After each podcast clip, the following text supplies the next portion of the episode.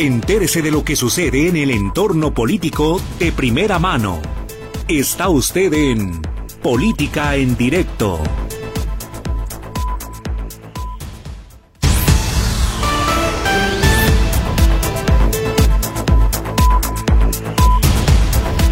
Muy buenas tardes, bienvenidos a Política en Directo con la actualización de los temas de su interés y su impacto en nuestro entorno. Gerardo Huerta es el responsable de la conducción técnica del programa y ya tiene líneas telefónicas, muy afanada ella, Berenice Flores. Bere Flores a través de las líneas 33 38 13 15 15 y 33 38 13 14 21. 33 38 13 14 21. Saludamos precisamente a través de una de las líneas telefónicas al colaborador de todos los días miércoles, al abogado, experto en protección de datos personales y comentarista político Miguel Ángel Arevalo Ramírez. Él con el tema el día de hoy más que oportuno después de la propuesta lanzada por el presidente en particular sobre la desaparición de los órganos autónomos. Buenas tardes, abogado, le escuchamos.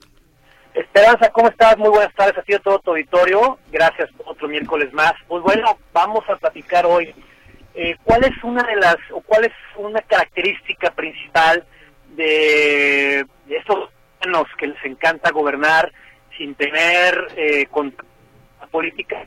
Pues una de ellas es justo eso, no tener alguien que esté eh, a la par de su actividad diciéndole está esto bien o está esto mal, Esperanza. Y es justamente lo que el presidente Andrés Manuel López Obrador, desde el día uno que llegó a la presidencia de la República, ha venido tratando pues de, conseguir, que es desaparecer varios órganos autónomos. En específico, uno particularmente, el Instituto Nacional de Transparencia y Acceso a la Información Pública y Protección de Datos Personales, el INAI que pues si bien el presidente no ha logrado desaparecerlo pese a sus múltiples amenazas y advertencias, lo que sí ha logrado es haberlo paralizado durante varios meses al decirle a su bancada Morena en el Senado que no nombrara comisionados y teniéndolos pues detenidos de tal manera que pues si bien no lo no eliminó al, al órgano constitucional autónomo pues sí lo detuvo y ahora pues busca no solamente eliminar al INAI, sino con esta ley todopoderosa eliminar otros órganos como el Instituto Federal de Competencia Económica, de Telecomunicaciones, el Consejo Regulador de Energía, entre muchos más. Eh, gracias a, a, nuestra Constitución y a los contrapesos de la Suprema Corte de Justicia, no es un órgano autónomo y no está incluida en esta reforma o en esta iniciativa que presenta el presidente para eliminar los órganos, pero bueno, pues ya sabemos que de una u otra manera el presidente ya está metiendo manos con la designación de la hermana del jefe de gobierno ahora como nueva ministra, una persona completamente incapaz de estar en esa en esa máxima tribuna jurisdiccional de nuestro país, eh, una vergüenza escuchar sus argumentos, escuchar sus posturas frente a otros ministros que bueno pues de plano están en otro nivel en el plano académico y judicial, Esperanza. Así que, pues habrá que ver qué sucede con esta iniciativa de López Obrador. Por ahí dicen perro que el agua no muerde. El presidente ha venido durante estos cinco años de su gobierno queriendo eliminar estos órganos. Vamos a ver si en esta última, en este último respiro, suspiro de su administración, lo logra o eh, la democracia prevalece sobre los intereses personales de una persona. Muchísimas gracias, abogado. Gracias por su comentario. Valdría la pena recordar que desde que se vivió la pandemia en 2020 y 2021 y 22, el presidente puso lupa en el gasto administrativo de estos órganos e incluso se dio a conocer la revisión de los recursos de 200 organismos autónomos y el gasto, lo que representan para nuestro país al año 500 mil millones de pesos. Eso aunado a los excesos de algunos de ellos es lo que ha sido la palanca a favor, al menos en el discurso, pero creo que vale la pena reiterar que las reformas no pasan si no hay mayoría calificada y en estos momentos Morena no la tiene. Es correcto, Esperanza. Y bien, a ver, dices algo muy importante que es, eh, como argumento el presidente habla de los excesos y, lo vemos, desafortunadamente hay funcionarios y servidores eh, que utilizan mal estos recursos eh, no está bien, definitivamente no está bien, y se le tiene que caer con todo el peso de la ley. Pero justamente a estos servidores se les exhibe, gracias a qué? gracias al INAI, gracias a que tenemos un órgano que transparenta y que nos permite tener acceso a la información pública, es que hemos logrado detectar a esos servidores públicos que están haciendo un mal uso del erario como por ejemplo el caso de la Casa Blanca en la administración de Enrique Peña Nieto. Muchísimas gracias, abogado, por su comentario más que oportuno, insisto, hoy después de la presentación de las 20 iniciativas de reforma a la Constitución. Es el abogado Miguel Ángel Arevalo Ramírez, experto en protección de datos personales y comentarista político en este espacio. Buenas tardes al abogado Miguel Ángel Arevalo. Y precisamente para continuar con el tema, el de las propuestas de reforma que presentó el presidente, este paquete tan trascendente y que está siendo analizado por los expertos y también por los no expertos, pero los sí políticos profesionales en todos los ámbitos. El día de hoy el diario El País publica lo que se estima costará estas reformas económicas en caso de que se aplicaran a nuestro país. Y se fundamentan opiniones de analistas, de expertos que coinciden en que la reforma al sistema de pensiones, las ayudas a jóvenes desempleados, así como poner un salario mínimo para los trabajadores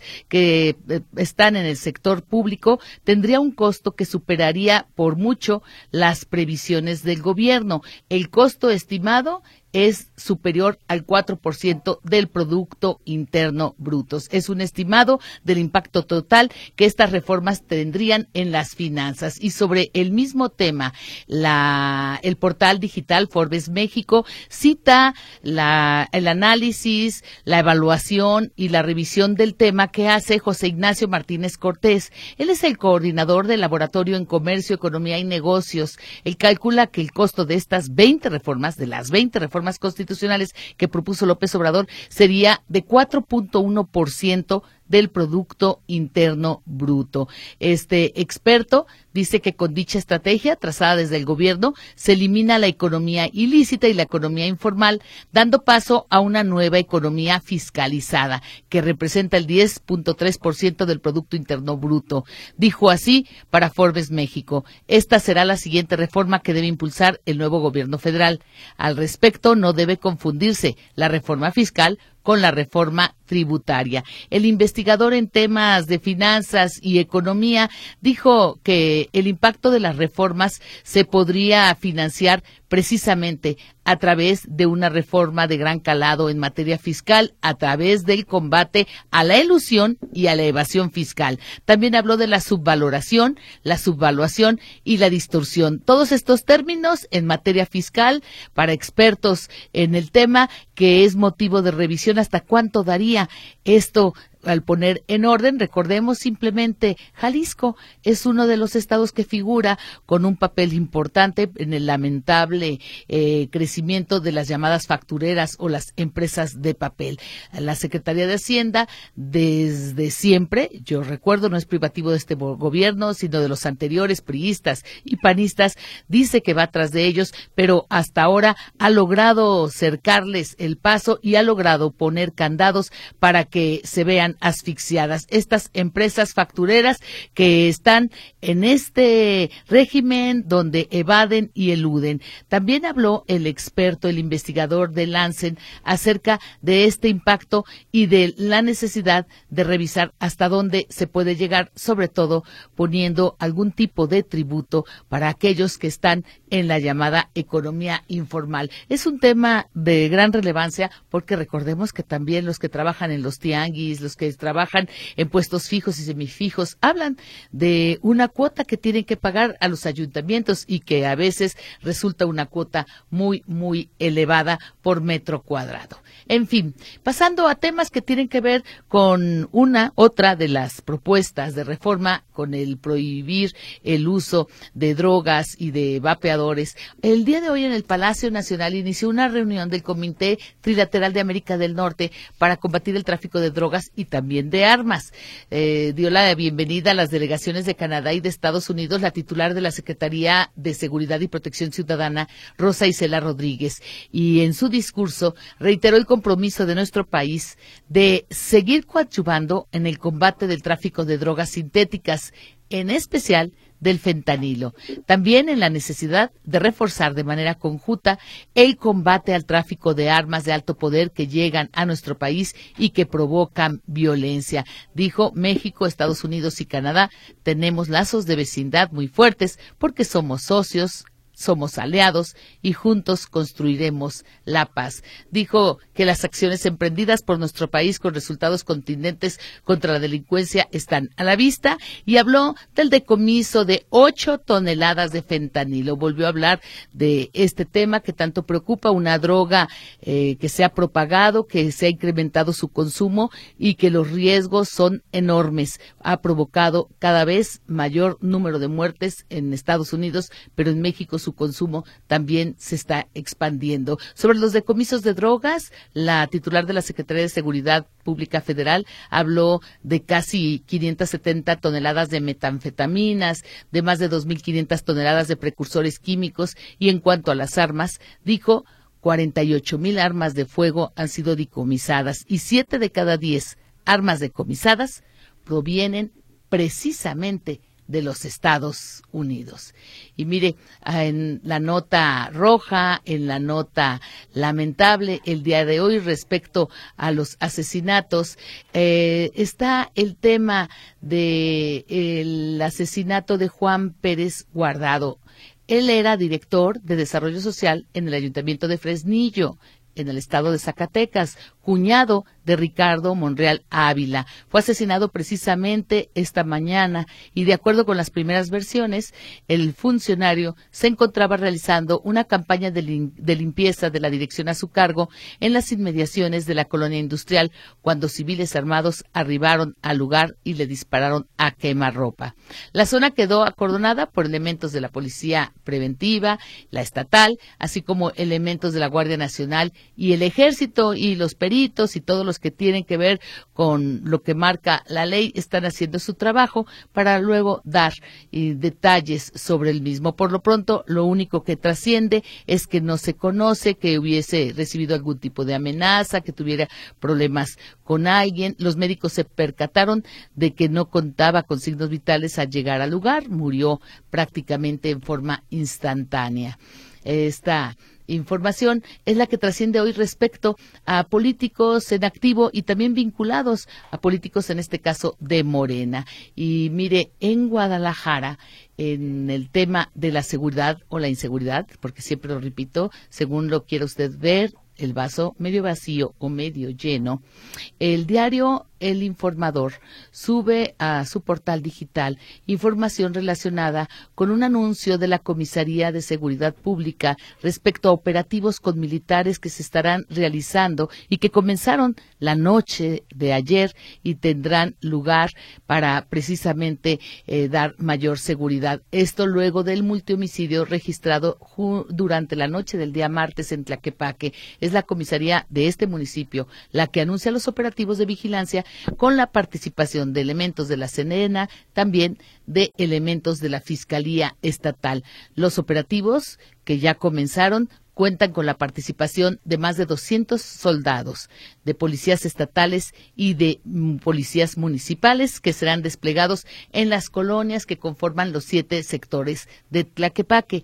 Y para irme a la pausa, solamente recordar que ayer el el gobernador del estado, Enrique Alfaro Ramírez, emitió un video, divulgó un video a través de sus redes sociales para afirmar que si bien en Jalisco se denunciaron más de 1.500 delitos por cada 100.000 habitantes, en 2023. Hay otros estados que tienen una cifra peor, pero habló de lo que fue el mes de enero.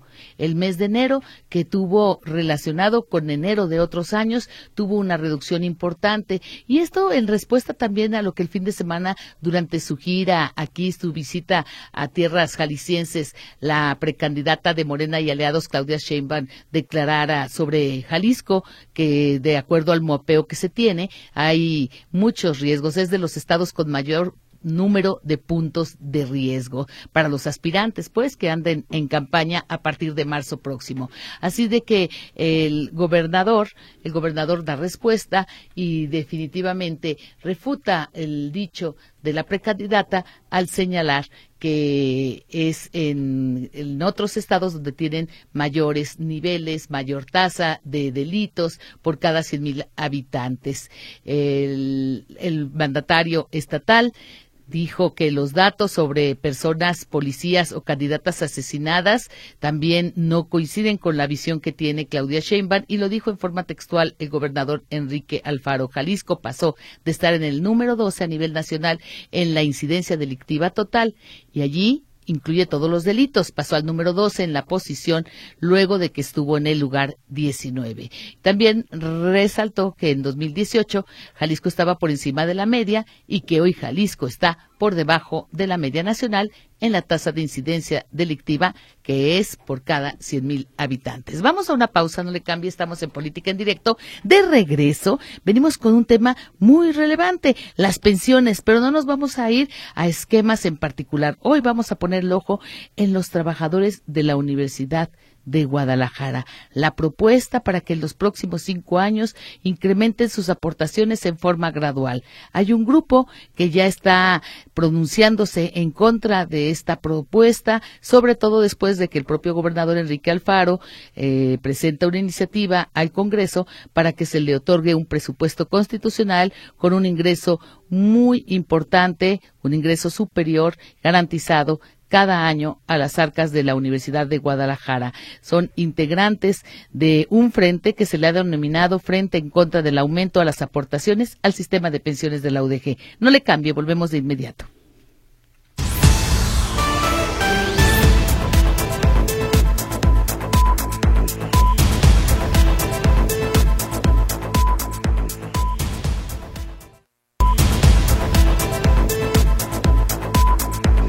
Continuamos en política en directo y tal como lo anuncié, ya está a través de la línea telefónica Héctor Hernández Zavala.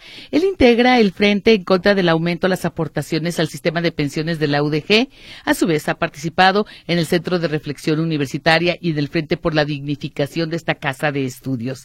El tema de fondo es el rechazo que tiene un grupo de trabajadores a la propuesta de que se incremente durante los cinco años consecutivos, los próximos cinco años, el 1% la aportación de los trabajadores para su fondo de pensiones para llegar al 15%, cuando actualmente aportan solamente el 10%, esto desde la última reforma en 2003. Qué mejor que sea usted el que nos explique, Héctor Hernández Zavala, agradecido de que nos atienda, eh, la propuesta que está lanzando la universidad, qué tanto la ha socializado y sobre todo, por qué un grupo de trabajadores del que usted forma parte están en contra de que se materialice. Sí, muchas gracias por la invitación, Esperanza.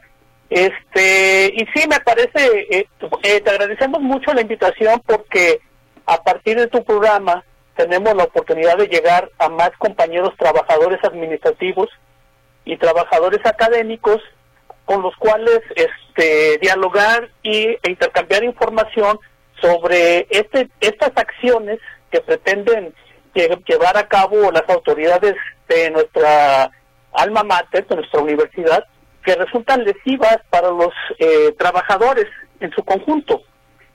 Te tengo que comentar que este año, eh, mientras que amanecemos o empezamos el año con información a nivel federal por parte del gobierno nacional de beneficio eh, en el sistema de pensiones para el grueso de la población y también vemos que se siguen incrementando el salario mínimo, en el caso de la Universidad de Guadalajara pareciera ser que avanzamos, pero de hacia el lado contrario, ¿sí? Hacia seguir implementando medidas que resultan contrarias al beneficio de los trabajadores.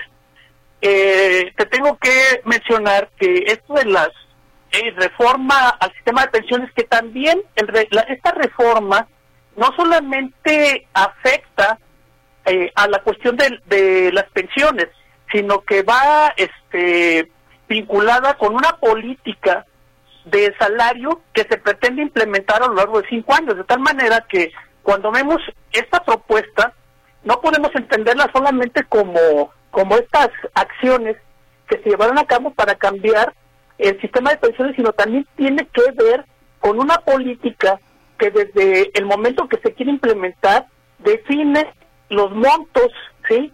Eh, con los que se pretende incrementar el salario de los trabajadores durante los próximos cinco años. ¿sí? De tal forma que no solamente tenemos que poner atención en esta cuestión de las pensiones, sino también en la forma como quieran aceptar nuestros ingresos. ¿Cuándo fue presentada esta propuesta por parte de la Casa de Estudios? ¿El rector cuándo la dio a conocer? Y sobre todo, algunos aspectos que he visto, ustedes han manifestado a través de redes sociales, de que habló de que habría riesgos si no se hace una modificación dentro de 12 años, de la salud financiera de la, del Fondo de Pensiones. Sí, mira, eh, eh, esta noticia nos cayó como eh, paldazo de agua helada porque nadie en la universidad había sido informado sí este de esta intención por parte de las autoridades de eh, modificar el sistema de pensiones. Y también esta modificación de pronto en cierta forma nos parece que es una medida desesperada y en cierta manera improvisada por parte de las autoridades sí y, y, y menciono esto porque nadie de los trabajadores habíamos sido informados por parte de los sindicatos de esta iniciativa. No es sino hasta el 15 de enero, sí, por medio de los eh, medios de comunicación que nos enteramos de esta propuesta por parte del rector general, sí, quien dice que va a llevar a cabo en el transcurso del año alguna eh, propuesta de reforma al sistema de pensiones, pero estoy mencionando lo que él dijo en ese entonces de que iba a ser en este año, ¿sí? Y había considerado no solamente, eh, había mencionado esta crisis que tú mencionas, que dentro de los 12 años, de acuerdo a la, a la dinámica del pago de pensiones, este sistema de pensiones, que lo habían presumido todavía el año pasado de que eran mejor a nivel nacional, de pronto ya nos presentan que hay una crisis que lo puede llevar a que los 12 años, eh, eh, a los 12 años pueda tener ya una crisis importante. Te digo que es improvisada porque el 15 de enero, que es cuando nos enteramos los universitarios, ¿sí? Porque no había habido información ni por las autoridades eh, que dirigen la universidad ni tampoco por los sindicatos. Entonces no solamente nos llega esta información por los medios, sino que además nos dicen que la, la aportación, te estoy mencionando que para el 15 de enero, el rector dice que es necesario que sea del doble. Y sin embargo, para el 23 de enero, cuando vuelve a dar una este eh, conferencia o entrevistas a los medios, él informa, ¿sí? Que no va a ser del 10, no corrige el dato, ¿sí? Sino que ya informa que ya va a ser un aporte anual, ¿sí? De 1% que se va a restar del incremento salarial, ¿sí? De tal manera que si el incremento va a ser del 4, se va a quitar el uno para destinarlo al sistema de pensiones y el otro tres va a ser el aumento eh, salarial para todos los trabajadores.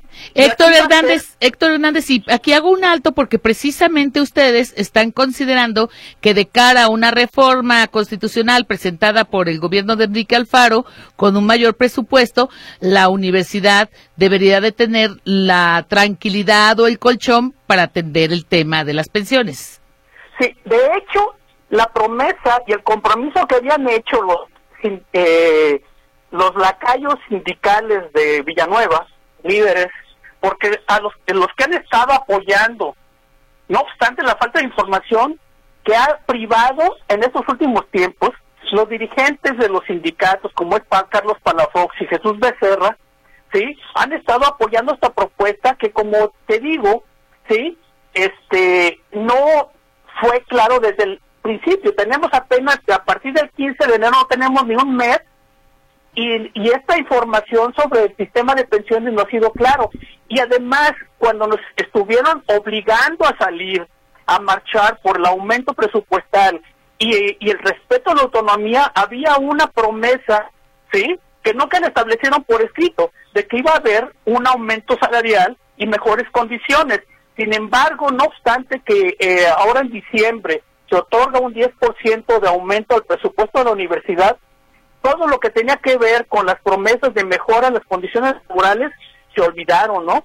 Y se ha distribuido, de acuerdo a la información que eh, hicieron circular sobre el uso del presupuesto, solamente iba a beneficiar a los centros universitarios, ¿sí? Y a seguir construyendo las obras faraónicas que han caracterizado la universidad desde hace eh, 30 años, desde el rectorado de Raúl eh, Padilla. ¿Se sienten, Héctor Hernández, se sienten traicionados después de que los obligan, entre comillas, porque eh, haces este énfasis de cómo participaron en las marchas en contra de la reducción al presupuesto? Eh, mm, ¿Se sienten traicionados cuando ustedes esperarían otro mensaje? Y háblanos de las acciones, de los, ¿qué tanto son ustedes la fuerza que representan en este frente contra el aumento de las aportaciones del sistema de pensiones de la UDG y qué han hecho hasta el momento? ¿Ya buscaron el acercamiento con su rector? ¿Ya le manifestaron el rechazo? ¿Qué están pidiendo?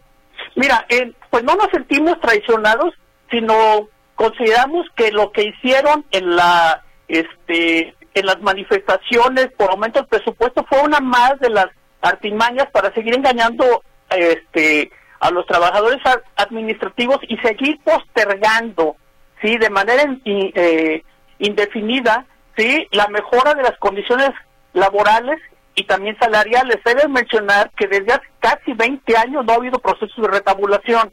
Las condiciones del más del 60% de los profesores de la universidad sí son súper precarias. Claro que el, salario de la totalidad es baja, pero en el caso de los profesores de asignatura, no solamente trabajan este 30 horas a la semana por un salario mensual de 6 mil pesos, ¿sí? Y en el caso de los trabajadores administrativos sigue siendo bastante bajos, ¿sí? No llega eh, a ser a pasar del, del promedio de 8 mil pesos. Estas condiciones se han mantenido así justamente por las políticas de seguir limitando el aumento salarial. No hay promoción eh, eh laboral ¿sí? escalafonaria, ni tampoco ha habido un, mejoramiento del salario que permita cubrir la inflación que se presenta. ¿De cuántos trabajadores hablaremos, Héctor Hernández Zavala? ¿De cuántos trabajadores estamos hablando y qué están pidiendo ustedes, por ejemplo, con los trabajadores de asignatura, con aquellos que no tienen prestaciones como vacaciones, pago de aguinaldos y que tienen ya años y años dando clase en la universidad? Yo conozco profesores de derecho que tienen 30 años y siguen siendo de asignatura. Mira, este, son varias las, eh, las eh, son cinco puntos en los que nos concentramos, ¿sí?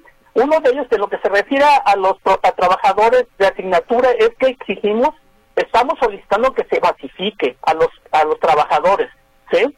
Y, eh, y como también en el caso de los trabajadores eh, administrativos, pues, ¿por qué de mencionar que la, la UDG, siguiendo y aplicando las políticas eh, de outsourcing propias de los gobiernos neoliberales, ¿sí?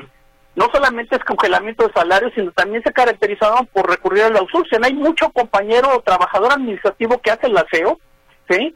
Que eh, vive bajo estas condiciones. Entonces, también en el caso de los trabajadores que están bajo contrato, tienen que ser basificados. La gente, los trabajadores de la universidad tienen que tener la certeza, ¿sí? De que cuentan con un trabajo seguro. Entonces, no solamente es pedir la basificación de profesores, sino también los trabajadores. En el caso del, salario, ¿sí? se, exige que el, incremento salarial siempre sea mayor a la inflación. ¿sí? de hecho, hay una propuesta que hicimos, no, no sale en el documento, pero estábamos eh, demandando que se incrementara el 10% y justamente lo, demandábamos de esta manera por el incremento al presupuesto que se le concedió a la universidad, ¿sí? También exigimos que se lleve a cabo un programa de homologación y recategorización de todos los trabajadores administrativos y esta recategorización y homologación se tiene que dar sin candados porque también en los últimos 20 años las eh, las dos recategorizaciones que hubo siempre hubo con candados no se respetaban los reglamentos que decían que después de cada X años tú tenías el derecho a saltar uno, dos, tres o cuatro escalafones. No, aquí se establecieron candados y es justamente lo que pedimos, que se haya, se lleva a cabo una recategorización, pero sin tener estas, este, eh, candados, ¿sí? Es decir, van por un movimiento de justicia laboral donde se basifique a los trabajadores que la normatividad lo permita, que tengan años de siendo maestros de asignatura, por ejemplo, que ajusten el tabulador, que haya una homologación y para cerrar con la entrevista y enfocarnos en el tema de las pensiones respecto a la propuesta de incrementar el 1% anual por cinco años, es un rechazo total. En este punto, eh, ¿cuál es la sugerencia o lo están analizando? Mira, no, nuestra, nuestra propuesta es que no puede haber ninguna reforma al sistema de pensiones mientras no haya, ¿sí?, una discusión, ¿sí?, entre los afectados y las autoridades que nos muestren, ¿sí?, qué ha sucedido con el, el régimen de pensiones desde su creación, cómo ha sido el manejo, porque es de mencionarte que no solamente eh, ha habido pérdidas en el capital en, el, en los recursos del, del, régimen de pensiones. Ha habido eh, pérdidas debido a que una parte importante del capital o de los fondos del régimen fueron invertidos por, eh, por las personas que dirigen este eh, sistema en activos de renta variable y eso no nos han dado cuenta. Y segundo, no hay una, no, nunca se eligió la comisión de vigilancia, pero además de estos problemas que se presentan en el sistema de, de eh, pensiones, la falta de la comisión y qué sucedió con los activos de renta, eh, qué sucedió con la inversión en activos, ¿sí? Hay otros grandes problemas, ¿sí? En el manejo de los recursos dentro de la universidad que primero tienen que darnos cuenta qué sucede con este presupuesto para entonces podernos nosotros estar de acuerdo con la necesidad de que se cambie, pero primero, ¿sí? Tenemos que discutirlo, porque no solamente es una acción que le corresponde a las autoridades, también los afectados tenemos que participar, ¿sí? En eh, llegar a acuerdos para ver si es necesario llevar a cabo estos cambios. Eso es lo que nosotros exigimos, que haya transparencia y discusión y rendición de cuentas. Los, afectados. Y rendición de cuentas. Héctor Hernández, finalmente entregaron ya el pliego petitorio y respuesta. Eh, están ya preparándose para las reuniones de análisis, de revisión del tema. Entregaron, entiendo, un pliego petitorio. Sí, mira, eh, eh, el pliego todavía no lo entregamos a rectoría. Estamos recabando firmas y para eso, este, pues convoco a todos los trabajadores y profesores de la universidad a que se sumen a firmar este documento. Pero también te menciono que este documento y otros hemos entregado a los, este, a los representantes sindicales quienes desde el primer momento lo rechazaron porque ellos ya están súper este, enfilados a apoyar la propuesta eh, del rector. Entonces, con ellos ya, en definitiva, ya tenemos la respuesta de que con ellos no podemos contar. Pues estaremos atentos a ver qué tanto impacto tiene la propuesta que ustedes plantean, qué respuesta hay y este frente que están creando en contra del aumento de las aportaciones al sistema de pensiones, qué tanto logra en mejora a las condiciones laborales de aquellos que están en desigualdad, en desventaja en la UDG. Muchas gracias por haberme invitado. Eh, y estamos aquí atentos a, una nueva invitación. gracias. Gracias. Es la voz de Héctor Hernández Zavala. También ha participado en el Centro de Reflexión Universitaria y en el Frente por la Dignificación de la UDG. Vamos a una pausa, regresamos de inmediato.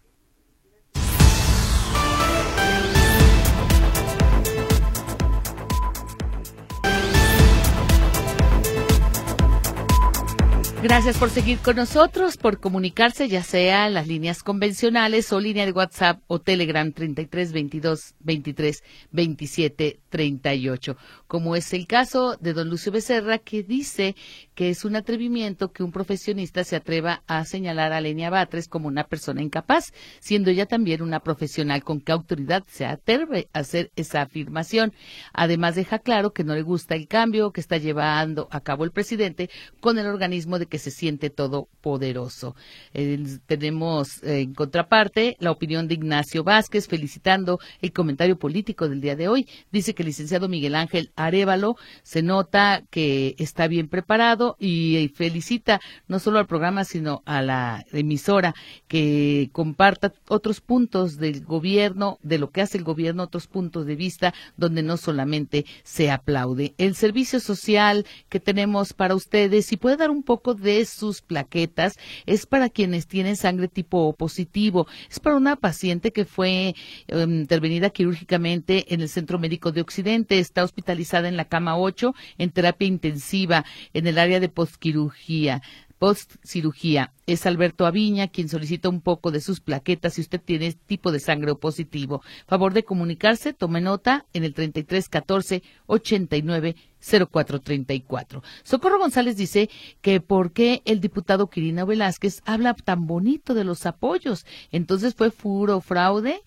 Carmen Prisú, para la persona que anda defendiendo a Pablo Lemus, lo primero que deben de hacer es llevarlo a arreglar las uñas y sobre todo que no lo sigan defendiendo. Obviamente lo dice con sarcasmo David Jiménez. Son buenas las reformas del presidente, deberíamos todos de apoyarlas. Respecto a la entrevista que recién terminamos con Héctor Hernández Zavala sobre el rechazo de un grupo de trabajadores a la intención de incrementar la aportación al fondo de pensiones en la UDG, dice don Guillermo Martínez que en la universidad solamente un grupo ha tenido el poder para hacer lo que ha querido y para defender los intereses de unos pocos.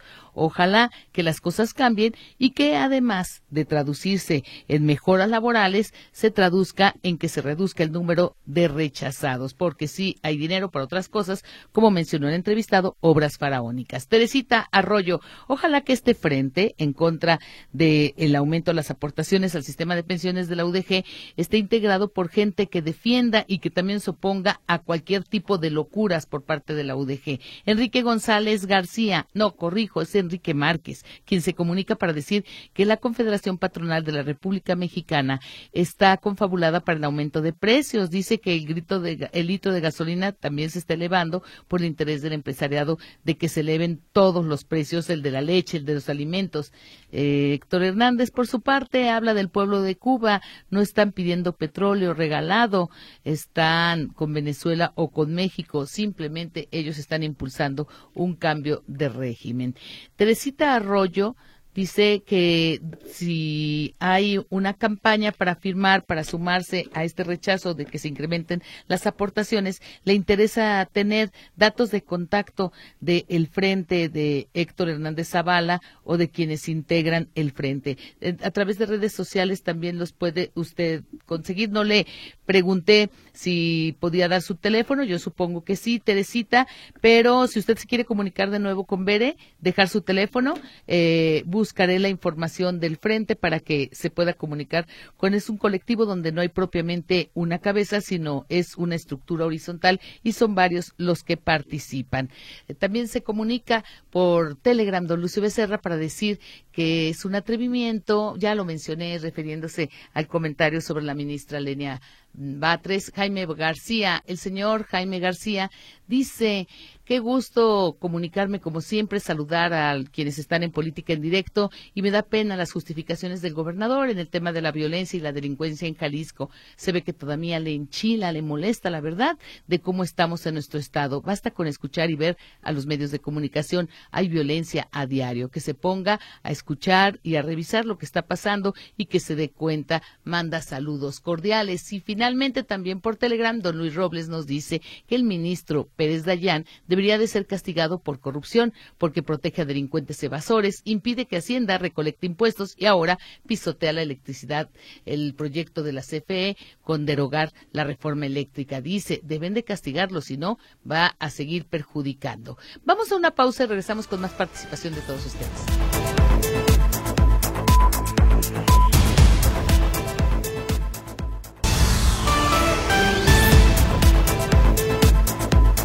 Continuamos en política en directo, en aras de construir acuerdos con la oposición. Morena dijo que está dispuesto a mover los puntos y las comas a las iniciativas de reforma constitucionales que presentó el presidente. Esta declaración la hizo la presidenta de la mesa directiva en el Senado, Ana Lilia Rivera, y recordó que el Congreso de la Unión tiene todo el derecho de analizar y hacer las modificaciones que correspondan. Gracias por participar, por comunicarse. Eh, no me dejan su nombre. Voy a privilegiar quienes sí se identifican como Sergio Quesada, que dice, Xochitl Gálvez anda en Washington difamando, denostando a México, al presidente, pidiendo que intervengan. Esto parece más una traición nacional que una rabieta electoral. Alguien debería de frenarla. Eh, por su parte, Francisco Padilla habla de la inseguridad y de que dice, en otros temas, no solo el de la seguridad, sino el del aseo, tenemos buen servicio. Sin embargo, calles y avenidas están sucias. Vecinos y comerciantes deben barrer todos los días porque la autoridad no hace un buen trabajo de inspección, invita a que esto ocurra. Sergio Santillán considera que todos los que se oponen a las iniciativas del presidente son traidores al pueblo y a la patria. Dice, ya se las vamos a cobrar en las urnas. Bueno, Marilú dice, ¿por qué el aeropuerto de la Ciudad de México está en ruinas? Hay un saqueo brutal con el pago del impuesto por el uso de aeropuerto, el tren Maya, más de 196 mil millones de dólares el saqueo de los hijos del presidente, la sociedad con el Chapo, muchos temas más que están hablando de lo malo que ha sido este gobierno, dice, eh, recordando también el análisis que han hecho otros en contra del régimen de la 4T. Cuauhtémoc Jasso, el día de hoy el presidente ha explicado que la reforma a las pensiones de todos los trabajadores no comenzarán a modificarse para ser incrementadas al momento de jubilarse, incluso también para los de la ley 97 tendrán derecho a contar con una pensión, sin duda, un avance significativo. Hay que informarnos, no debe ser rechazada por legislativo ni por el Poder Judicial. Marta Galván también opina, dice, quiero expresar que hay de dos sopas para las próximas elecciones, con los antiguos gobernantes que nos saquearon y que ya incluso vendieron las riquezas del país, o con la 4T para seguir con la transformación y hasta allí su comentario, en tanto que Guillermo Morales Alvarado dice, a mí no me sorprende que se diga que el presidente ha colocado ministros a modo. Lo que sí me sorprende es que haya gente como el abogado que eh, comenta que se presentó hace rato, que si fuera lo primero que hiciera un presidente, todos los presidentes, el que quieran, ponen y colocan a la gente a modo, a los ministros, que no se hagan a los inocentes. También opina José Laguna y dice, por más que quieran hacer quedar mal al presidente, no lo van a lograr. El pueblo quiere que haya cambios, aprueba a la 4T en un 73%. Gerardo González, solo para decirles que el mensaje del IEPC Jalisco pone un mensaje de la campaña a las nueve de la noche en un canal de televisión en un tono regional y dice pues que esto no debe ser. Recordemos que solamente se iba a quitar la campaña por radio. Eh, eso fue lo que comentamos desde que se dio a conocer el viernes pasado esta información de la cancelación de la campaña del IEPC para promoción del voto. Rogelio Cebueno se comunica para decir, ah, cómo molesta la candidatura de Pablo Lemos, un día sí, otro no, días que quiere poner la piedra de los 300 millones del fallido banco de Accendo, otros días con el tema de la paridad de género, todo sea por cobrar la mención de esta gente en cada programa. Está refiriéndose don Rogelio Cebueno a algunos comentaristas, algunos radioescuchas en lo particular. Y bueno, yo no soy partidaria de que entre en intercambio de señalamientos y que se convierta en un duelo de quienes están a favor o en contra de un punto. Al contrario, aquí quiero promover la pluralidad y que se expresen y que argumenten sobre todo ello Ana Rosa dice, voy a usar el lenguaje del presidente. Imagínese que el presidente quiere meter a la política a la justicia. Digan ustedes qué va a pasar con la justicia. Sería un gran retroceso, peor del que ahorita tenemos políticos totalmente dueños. Y cierro el programa con Sergio B. que dice, Xochitl Gálvez lo que hace es sembrar el odio hacia el presidente y lo critica constantemente. Hasta aquí los comentarios por el día de hoy. Gracias por su participación. Gracias por acompañarnos en Política en Directo. Gerardo Huerta se queda en el control operativo. Berenice Flores en los teléfonos. En este micrófono, Esperanza Romero Díaz, deseándole una excelente tarde. Hasta mañana.